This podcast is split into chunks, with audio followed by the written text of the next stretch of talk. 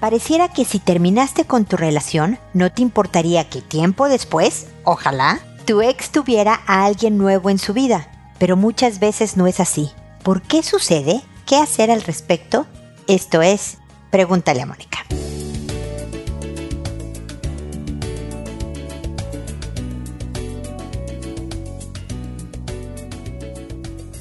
Bienvenidos amigos una vez más a Pregúntale a Mónica. Soy Mónica Bulnes de Lara, feliz de encontrarme con ustedes en este espacio en el que hablamos sobre los exes, las relaciones terminadas y cuando ellos o ellas empiezan una nueva relación con alguien más. Pareciera que no debería de importarnos, ¿no? Ya terminaste con él, ya acabaste con ella, entonces, ¿qué más te da que tengan alguien nuevo en su vida? Independientemente de que hayan tenido hijos, luego me voy a ir al tema de los hijos, siempre el que el otro empiece con alguien nuevo oficializa, le da cara, lo hace claro la terminación con el otro. Se cierra un ciclo, una etapa en donde ya es evidente que tú y yo ya no somos más porque tienes a alguien más. Quieres a alguien más. Tu corazón está ocupado por alguien más y la última vez que tu corazón estuvo ocupado era conmigo. Entonces eso es un nuevo proceso a definir. A mí me ha pasado acompañar a alguna persona en terapia que está en proceso de separación o divorcio, ¿no? y nos dejamos de ver una vez que ya está procesado, digamos, este fin del matrimonio o fin de una relación. Y tiempo después, en este del que me estoy acordando es año y medio después, llega esta señora porque el ex marido tiene novia, ¿no? Y como que dice, estoy sorprendidísima de que me pegó año y medio después de estar divorciada. ¿Cómo es esto, no? Y es un poco lo que les estoy explicando. Desde luego, el duelo es más rápido en esta segunda vuelta. Es mucho más difícil el llevar el luto la muerte de tu matrimonio cuando sucede la separación o el divorcio oficial toma más tiempo, implica muchas cosas de tu vida personal, incluso desde antes de que te hubieras casado o formalizado tu relación, que esta segunda vez que tiene nueva pareja, tu ex. O sea, la buena noticia es que suele ser más rápido el proceso de esta nueva etapa. Ahora, si hay hijos, como les decía, la cosa se complica un poco más, porque habla de una persona que puede estar involucrada en la vida de tus hijos, de la que no vas a tener ningún tipo de control de lo que les diga, de los valores que ella o él hablen como importantes, de esta influencia nueva. Y eso es también muy complicado de procesar, porque cuando uno tiene hijos siente que debe de ser la persona, o en conjunto papá y mamá, las personas que le den un marco de valores a los hijos, una línea de conducta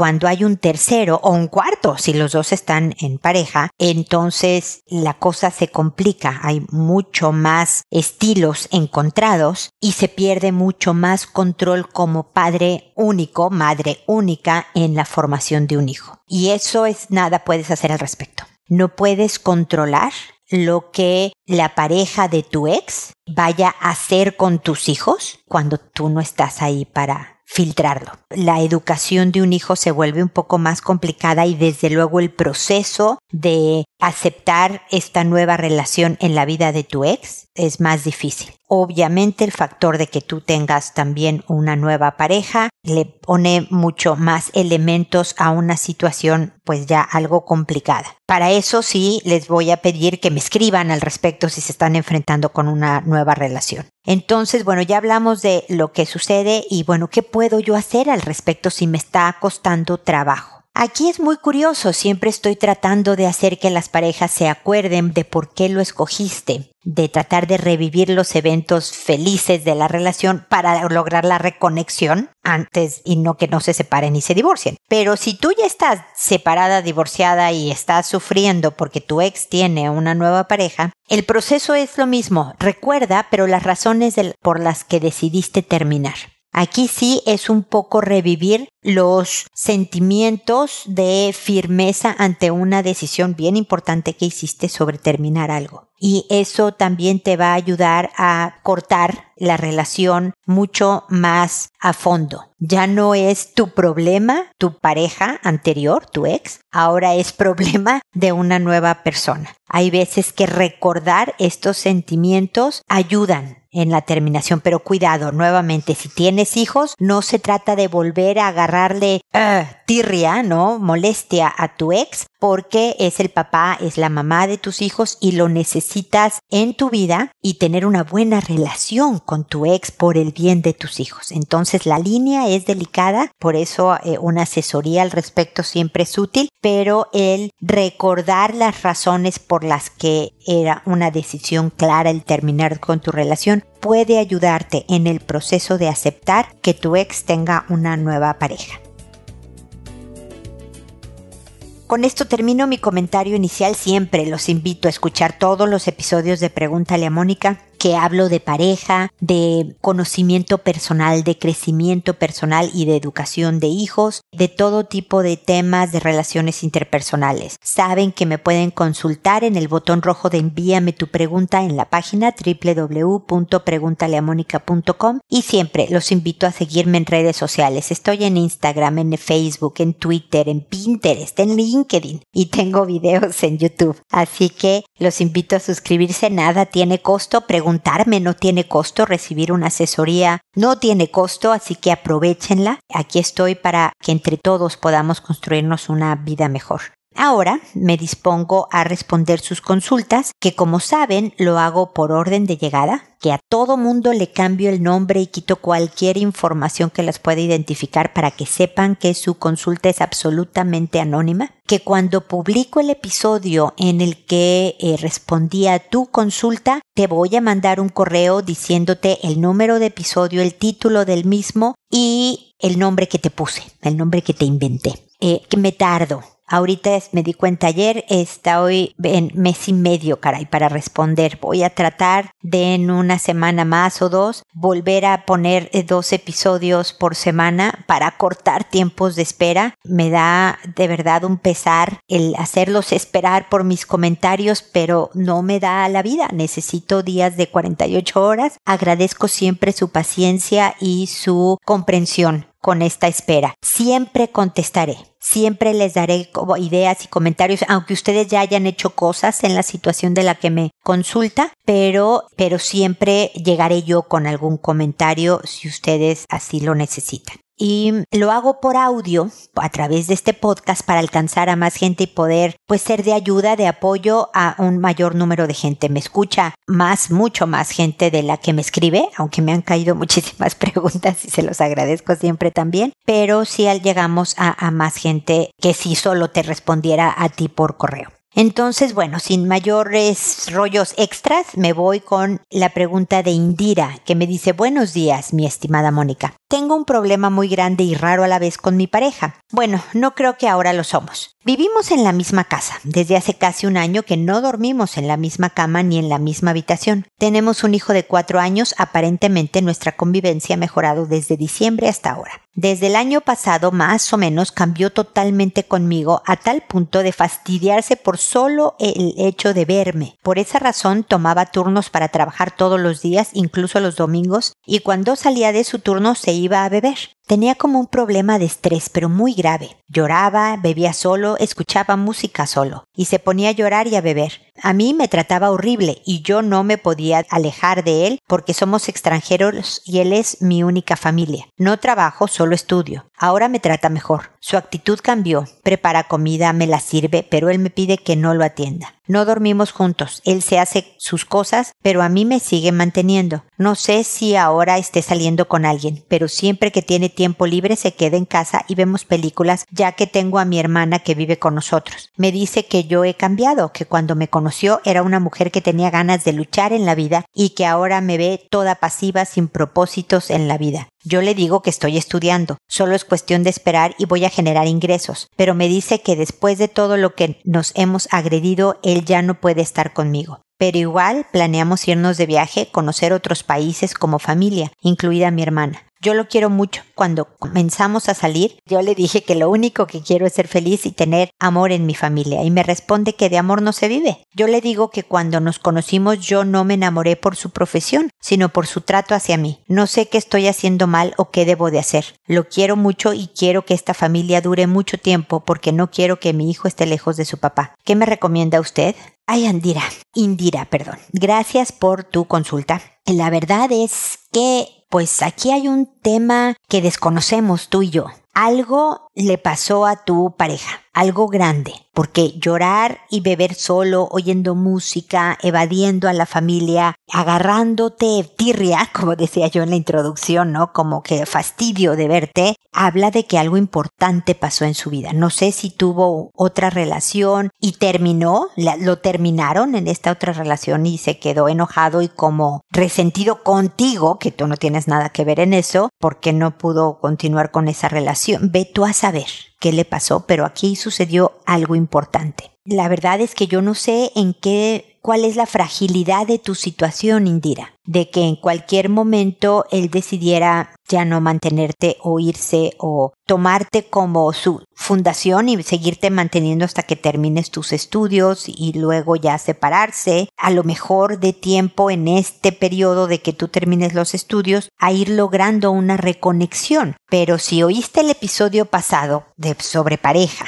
que yo hablaba sobre cuándo terminar la relación de pareja, yo terminé mi comentario diciendo que sin la voluntad de los dos, sin querer querer, reconectarte con el otro, sin tener ya ganas de querer reconectarte con el otro, es bien complicado lograr la reconexión. Entonces no sé si estamos en ese punto. Así que, por una parte, hay mucha gente que estudia y trabaja en Dira. Yo no echaría en saco roto, como dicen en mi tierra, México, esto de tratar de encontrar, yo sé que ahorita con pandemia y economía medio frenada es complicado, pero no imposible. Yo sé de gente que ha encontrado trabajo, que a lo mejor puedas hacerlo unas horas al día. Un trabajo bien, ni siquiera de media jornada a lo mejor, pero que te dé algo de ingreso, que te permita irte introduciendo al mundo laboral independientemente de tus estudios. Yo no sé si el tema de tu pareja también es económico tiene razón, de amor no se vive y cuando te dice que tú estás más pasiva y todo, no sé si trae broncas económicas que a lo mejor si es alguien que te cuida mucho, porque me dices que una de las cosas de las que te enamoraste de él fue por cómo te trataba,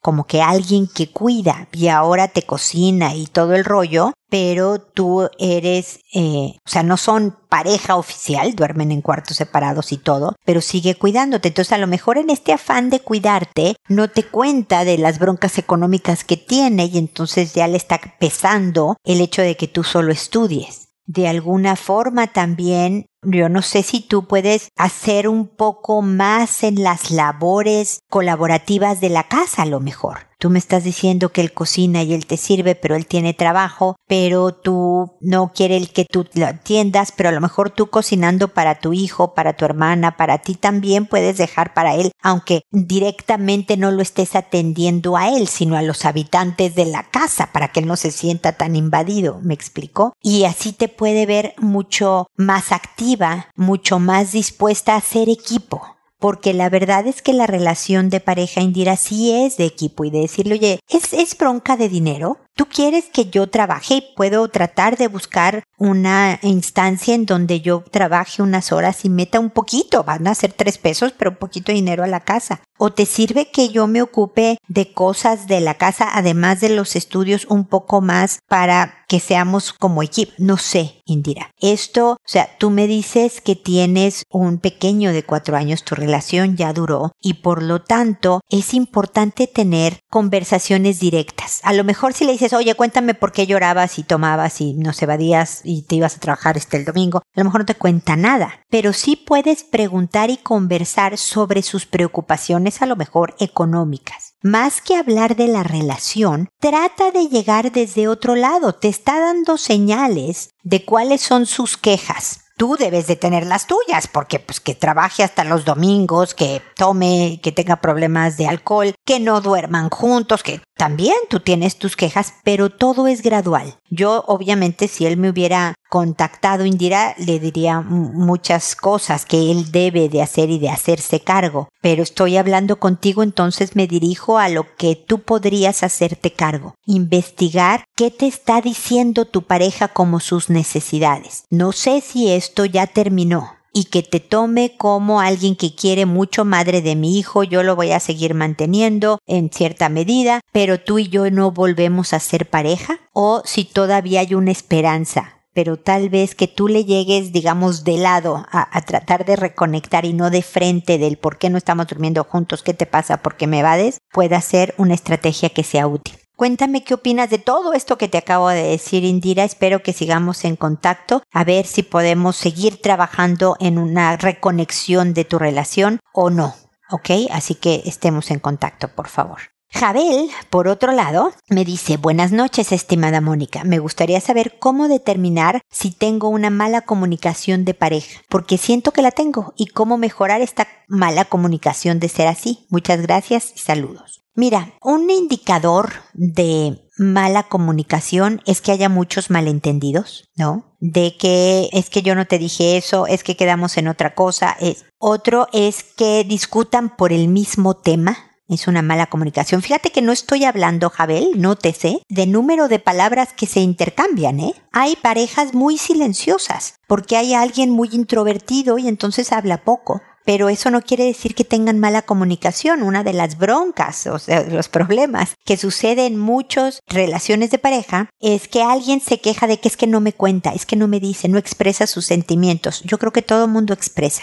Por supuesto que sin hablar le acabo de decir precisamente a Indira que su pareja le está expresando en sus quejas una serie de cosas. Hay gente que expresa en sus gestos en la cara que pone, en dónde pone los ojos, en la sonrisa, en el trato hacia ti. Hay muchas formas de comunicación. Entonces, yo no sé si tú tienes malentendidos, si tienes temas repetitivos de discusión. Y entonces me dices, ¿cómo mejorar esta mala comunicación? Bueno, un punto importante es el parafraseo, por ejemplo el repetir lo que el otro te dice para ver si están entendiendo lo mismo, para ver si están en el mismo canal. Si tu pareja, Jabel, te dice algo, tú le dices, ok, entonces lo que me estás diciendo es que te molestó que no le pusiera mostaza a tu sándwich. No, claro que no fue eso. Ay, por Dios, eso es una tontería. Lo que me molestó fue que yo te dije que yo iba a preparar los sándwiches. ¿Me, ¿Me, explico, Jabel? O sea, cuando tú le dices al otro, a ver, déjame ver si te entendí bien, das la oportunidad de aclarar los puntos y das la oportunidad de cambiar de rumbo si ves que lo que el otro te responde no era para nada lo que tú esperabas. Si te dicen, sí, justo eso es lo que me molestó, le pusiste, eh, no le pusiste mostaza y tú sabes lo que me gusta la mostaza. Ah, bueno, ya sé, entonces a la próxima me comprometo a poner más atención con la mostaza, ¿no? Ya, ya sabes hacia dónde va la conversación. Entonces el parafraseo es muy útil. El tratar de traducirte a ti mismo también. A ver, es que cuando yo hago esto es por esta razón. Es porque de chiquito, no, en mi casa no había manzanas, entonces por eso tengo que comprar 400 kilos de manzana, porque eso me da mucha tranquilidad, saber que tenemos para manzanas. ¿no? Entonces el otro va a decir, ah, ok, no es que se esté volviendo loco porque compra 400 kilos, sino porque es un símbolo de seguridad. Sí, así es, y el otro te trata de interpretar. Entonces el otro también te puede decir, ok, entiendo que es importante que siempre haya manzanas en la casa, pero ¿podría no haber 400 kilos? ¿Crees que podríamos irle bajando poco a poco a una cantidad normal de manzanas? Pues sí, pero poco a poco porque sí me da nervios ver que se reduzca la cantidad de manzanas. ¿Te parece si, no sé, la próxima semana pedimos 380 kilos de manzanas y así nos va? ¿Me explico, Jabel? Es quitarle la emocionalidad, es que tú no me entiendes, es que no quieres, estás alejado. Todo este tipo de cosas le mete ruido a la comunicación. Si se van a los hechos concretos, a lo que es objetivo, pueden llegar también a una solución concreta. Y ese es cuando hablas, eso es lo que estás buscando, la meta. Siempre les digo, sin meta no hay logro. ¿Cómo saber que ya podemos dejar de hablar de este tema si no tengo claro a dónde quiero llegar? Entonces tú tienes que saber tu meta. es, a ver, no entiendo por qué compras tú 400 kilos de manzana. Quiero saber por qué y cómo podemos reducir esta cantidad. Y entonces, pero también en tu llegada, si es muy agresiva de que es que estás loca porque están son 400 kilos, que a quién se le ocurre nuestro presupuesto, el otro nada más se va a defender, o la otra nada más se va a defender y no van a llegar a nada. Y entonces, es decir, a ver, ¿por qué tienes esta? Cuéntame de las manzanas en tu vida. Realmente puede el otro traducirse mejor, tú entender mejor y proponer caminos de solución. Finalmente, una vez que se ha llegado a la meta, reconocer la señal de paz del otro reconocer que si hace un chiste no es que no le dé importancia a la conversación, sino está tratando de aliviar el ambiente, de bajar la tensión. Reconocer, ah, ok, entonces ya quedamos que la próxima vez van a ser 380 y así vamos a ir bajándole 20 kilos por semana. Ok, y ya terminó la, no más caras de mal humor, no más modos ni alejamientos. Ya llegamos a lo que vamos a tratar de hacer para solucionar esto. Y luego sigues caminando. Y si a la siguiente semana volvió a pedir 400 kilos, ¿qué pasó? No eran las 380 nuevamente, con cariñosa cercanía, ¿ok? Y seguir tratando si es un tema que le complica o es muy susceptible para el otro. Ok, Jabel, te estoy dando rapidísimo algunos principios de comunicación que sirven, les digo a todos los demás, para cualquier tipo de relación interpersonal, muy útil en la relación de pareja. Trátenlo y cuéntenme cómo les va, especialmente tú, Jabel, con todo esto. Seguimos en contacto. Kurt, por otro lado, me dice, hola Mónica, mucho gusto. Soy un joven estudiante y mis preguntas son las siguientes. ¿Qué puedo hacer si tengo mucha necesidad de tener una pareja en estos tiempos en los que no se puede salir de casa? ¿Cómo satisfago la necesidad de afecto de una pareja? ¿Cómo dejo de pensar en fantasías sexuales con personas, mujeres, que conozco, si no logro conseguir distraer esos pensamientos haciendo otras actividades como leer o escuchar música? Si de alguna manera empezar a conocer a alguien, ¿cómo hago para no ir tan rápido en busca de la relación amorosa y sexual? Eso sería. Muchas gracias por su servicio y atención. Dios la bendiga. Gracias a ti, Kurt. Lo primero que te tengo que decir es que si eres un joven, estudiante o no, joven, eres una persona normal al tener impulsos sexuales, que puedes tener un fuerte nivel de testosterona en la sangre y por lo tanto tu impulso sexual podría ser mayor que el del promedio de la población. Eso no te sirve de nada saberlo ni te consuela porque tú dices, ok, qué interesante saber que yo tengo más impulso, pero ¿cómo le hago para refrenarme? A ver, tu primera pregunta es, ¿cómo conozco a alguien cuando estamos en cuarentenas y encerrados y está bien complicado? Pero yo siempre acuérdate que soy patológicamente optimista. Pero tienes la oportunidad, gracias a la cuarentena, gracias a estar encerrado, de hablar más y hacer menos. Una de las desventajas de brincar rapidísimo a una relación física con alguien es que se pierde el tiempo de conocerme y conocerte para que la relación se vaya profundizando y que cuando llega la relación sexual, ya cuando es el tema físico, ya estamos en un nivel de conocimiento de, no sé si de compromiso, ojalá, de, de verdad el cuidarnos más allá de solo desahogar un impulso que yo tengo. Entonces, el que no seas tú, sino el coronavirus, el que te refrene un poco y que si tienes varias conocidas, puedas entablar relaciones de mensajería, ¿no? De mensajes, de WhatsApp, de así, con estas mujeres para ir viendo quién responde, cómo responde, con quién vas haciendo clic. ¿Ok?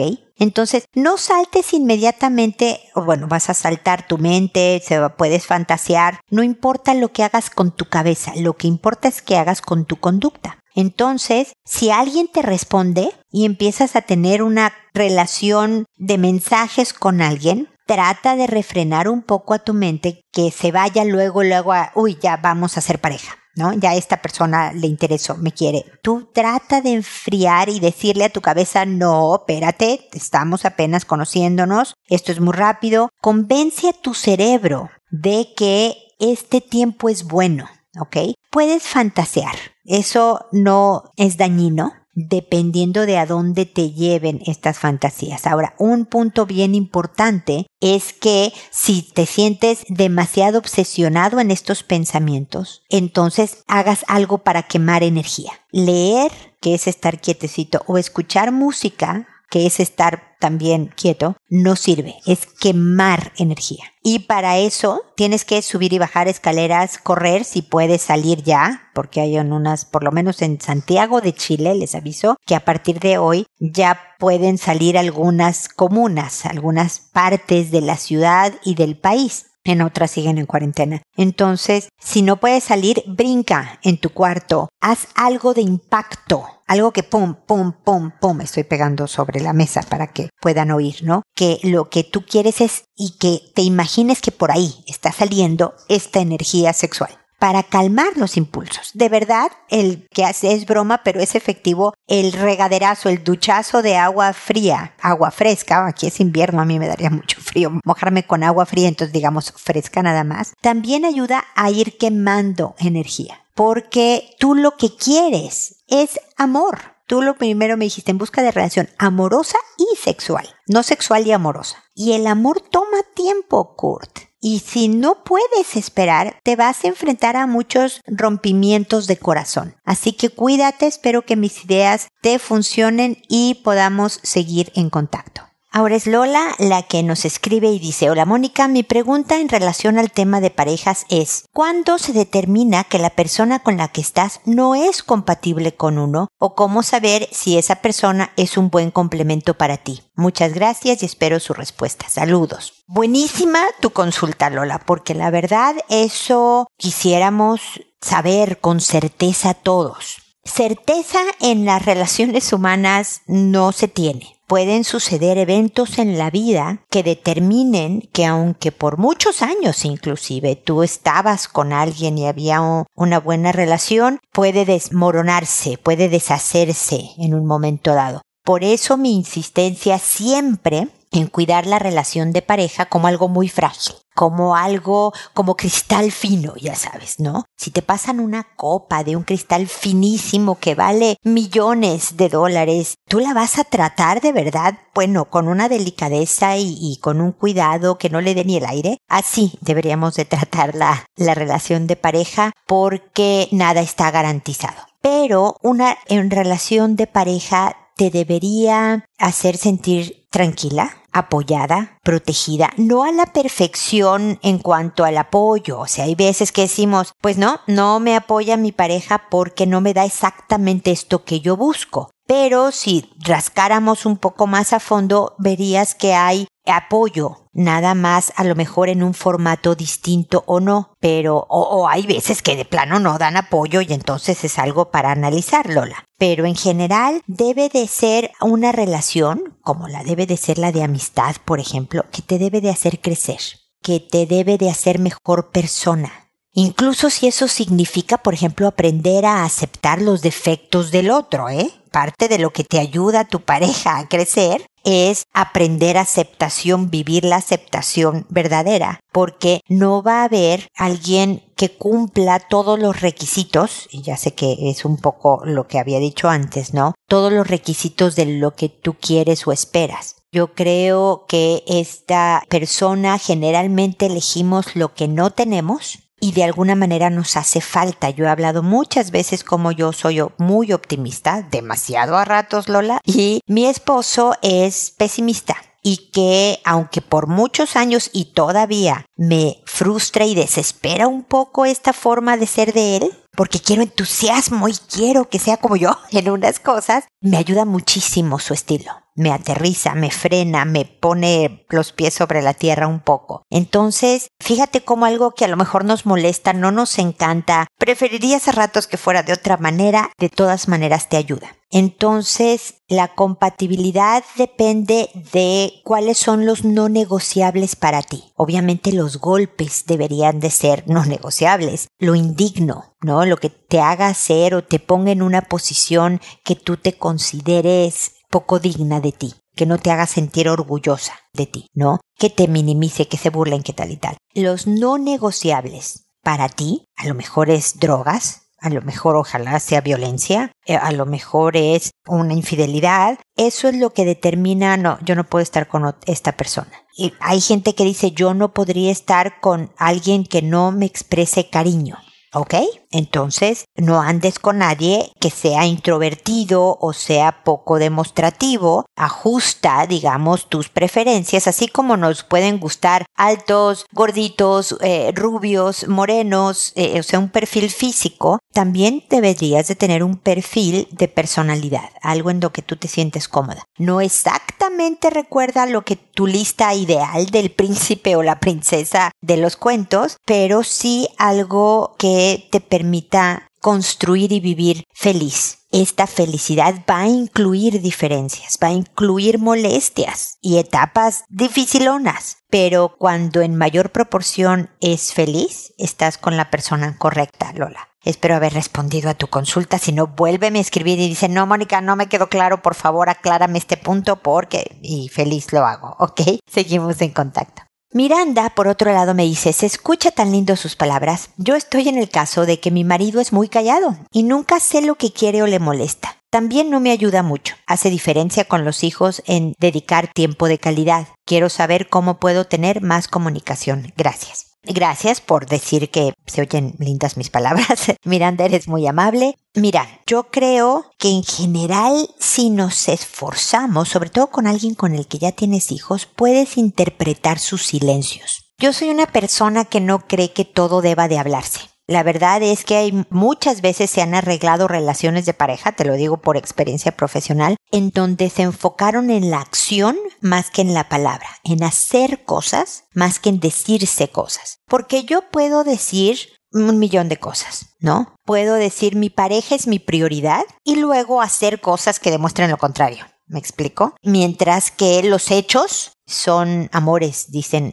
el refrán, ¿no? Los hechos son amores y no buenas razones, ¿ves? Es un poco lo que hablamos. Entonces, pero yo creo que para ahora tú puedes ver una actitud molesta, una cara molesta cuando algo no le parece, está más distante que lo normal, o sea, puedes volverte un poco traductora y también me dices cómo puedo tener más comunicación, acercándote con él en ciertos momentos y decir, mira, veo que te molestó algo, pero quiero aclararlo. A ver, ¿te molestó que trabajara hasta tarde el día de ayer?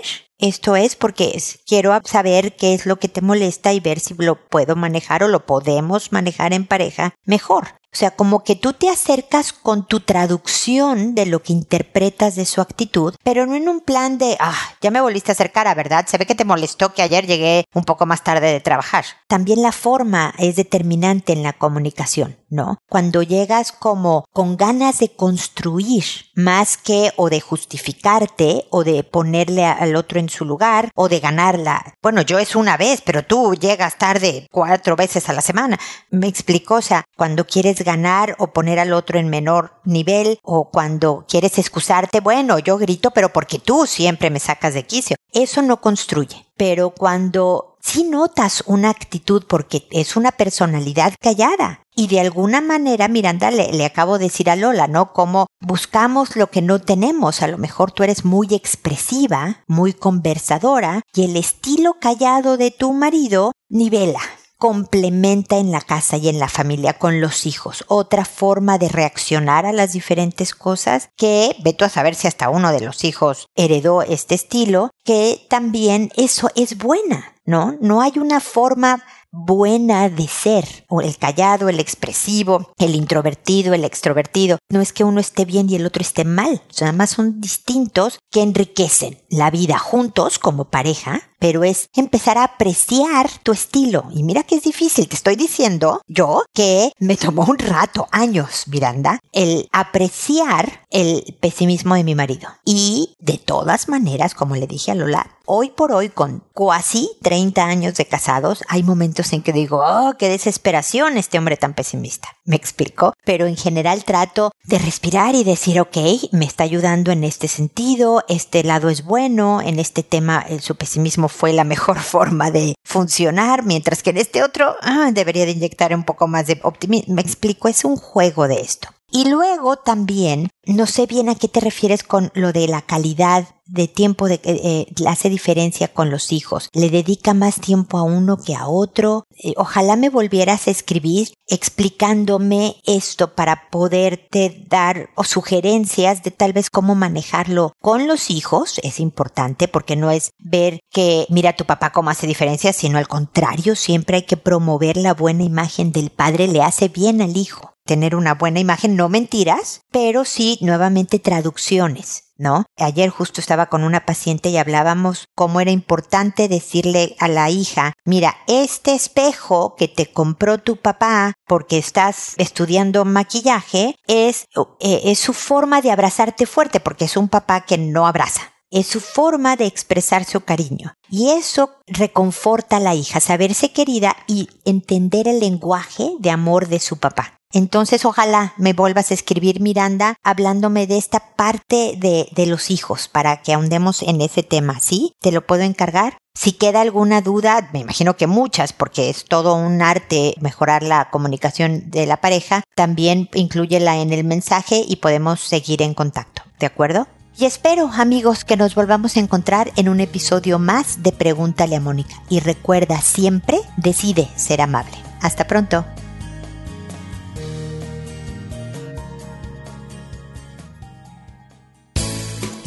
¿Problemas en tus relaciones? No te preocupes, manda tu caso, juntos encontraremos la solución. www.preguntaleamónica.com Recuerda que tu familia es lo más importante.